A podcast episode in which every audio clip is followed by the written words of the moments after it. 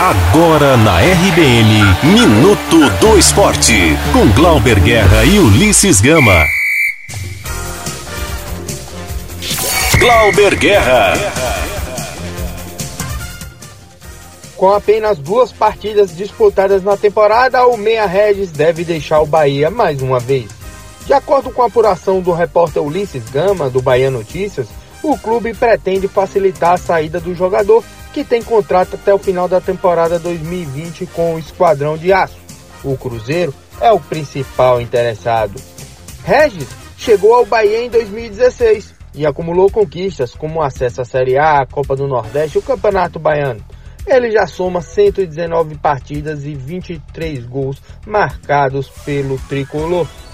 O técnico Geninho do Vitória recebeu uma notícia ruim do departamento médico ontem, o meia Fernando Neto foi diagnosticado com a lesão grau 1 e deve ficar de fora por até 15 dias. O próximo compromisso do Leão é contra o Lagarto, quinta-feira, às 7h15 da noite, no Barradão, pela segunda fase da Copa do Brasil. A CBF divulgou ontem a tabela da Série C e o Jacuipense, único representante baiano na competição, vai estrear contra o Remo jogo previsto para o dia 2 ou 3 de maio na Arena Valfredão em Riachão do Jacuípe. Em 2020, a fórmula da competição sofreu mudanças em relação às últimas oito temporadas.